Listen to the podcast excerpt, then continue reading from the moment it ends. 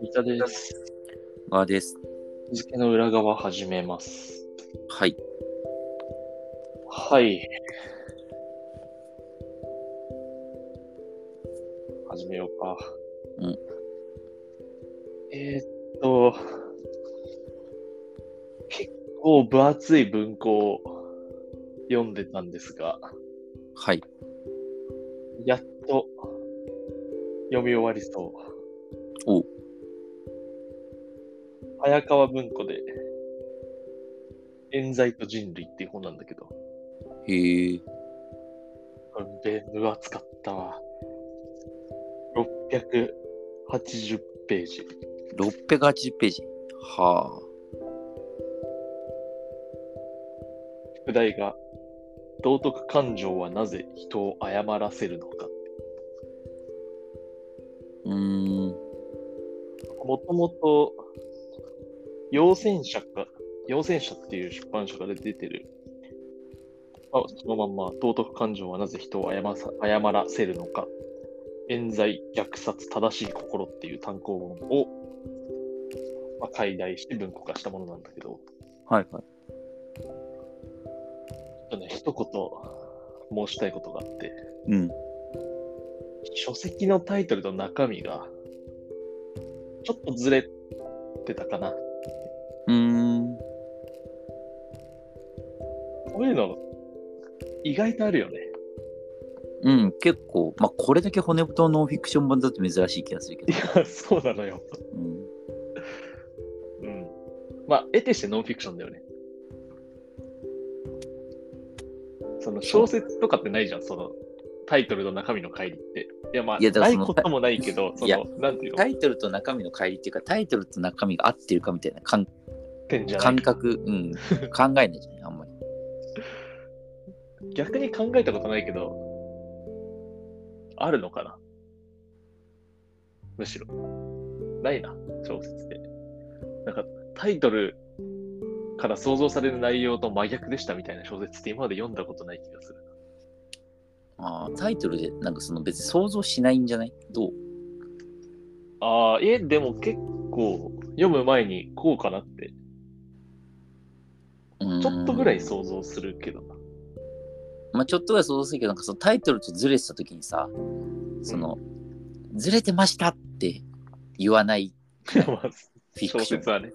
うん、だっそてうだね。別にそのなんかあのずれていることが悪いことじゃないというかさうんうんうん。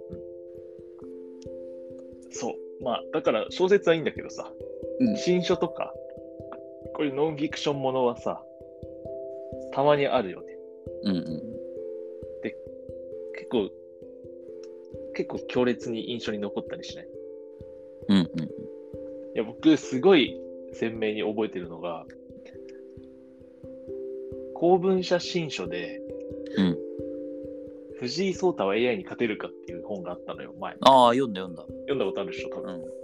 あれ結構ずれてなかった。確かにあれはだからそのねタイトル一生分だけあれ書いてみたいな、あ、ね、そう。まさになんか同じようなことがさ、この冤罪と人類も起きてて、う、うん、タイトルからさ、想像するとさ、結構その人類史的な、ななんていうのかな。こう、なんで冤罪が起きてしまうのかをこう人類史的な観点から読み解いていくみたいなうんうん雰囲気出てるじゃん、これう。んまあねそのままのタイトルだからねその話が出てくるのは、えー、藤井、全部でね、14章あるんだけど、うん最後の2章くらいだけっていう。うーんでその最初の1章目から冒頭から最初の12章分何の話をしてるかっていうとうんなんか日本警察のなんか歴史みたいえ翻訳だよねこれねな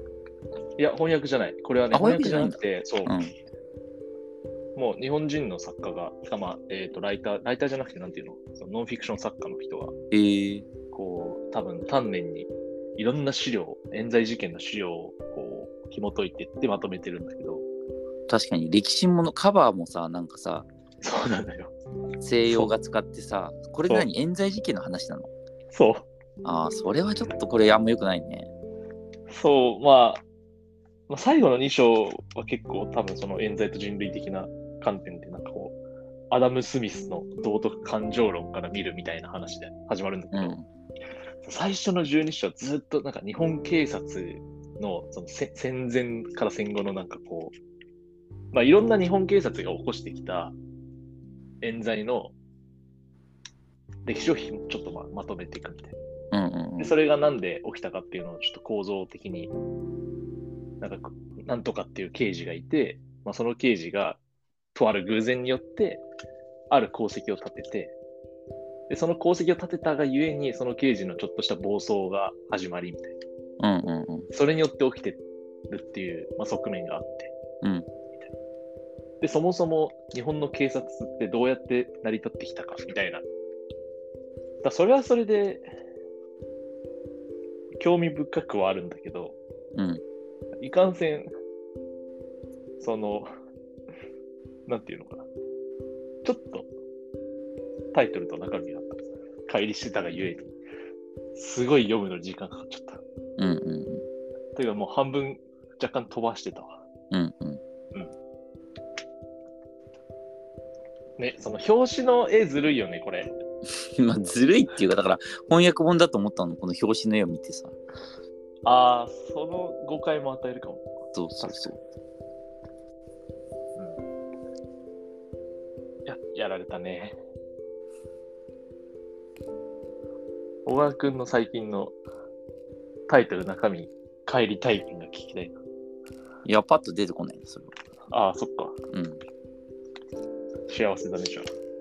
まあ幸せっていうかちなみにね、その、最後の部分、結構面白くて、うんなんで冤罪起こすかみたいな。うんうんアダム・スミスってさ、その、経済学の人だとずっと思ってたじゃん。うん思っうてんたの。なんか、道徳感情論っていう本も書いてて、うんへえ知らなかったそう、全然知らなくて僕も。で、なんかそもそもアダム・スミスは、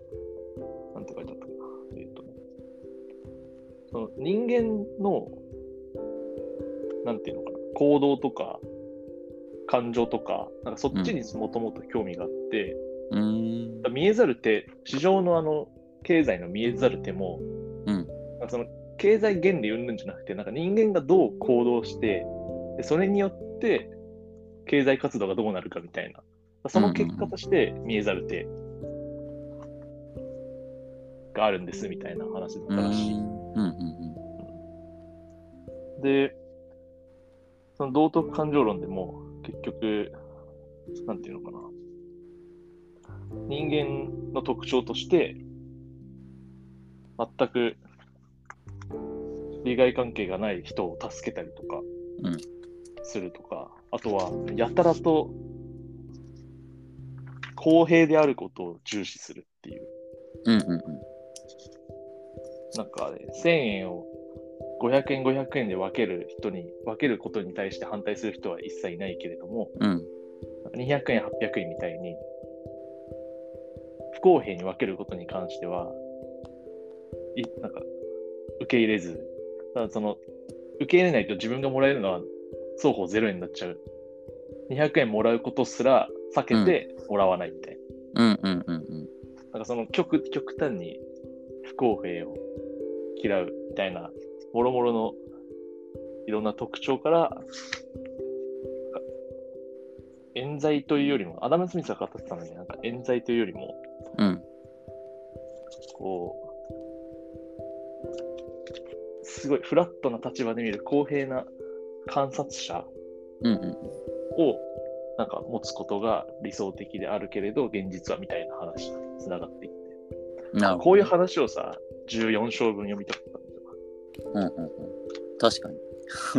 そしたらねあのカバーでも許すよねそう。ということで、まあちょっと、最後の2章分だけじゃなくて、警察の話も警察の話で、面白いんだけど、ちょっと、その口になってないからねそうね、そうだね。あとちょっと680ページは、久々にえー重かったですね。ちょっと自分の、あの、また読書体力低下を感じたわ。はい、なるほど。という話でした。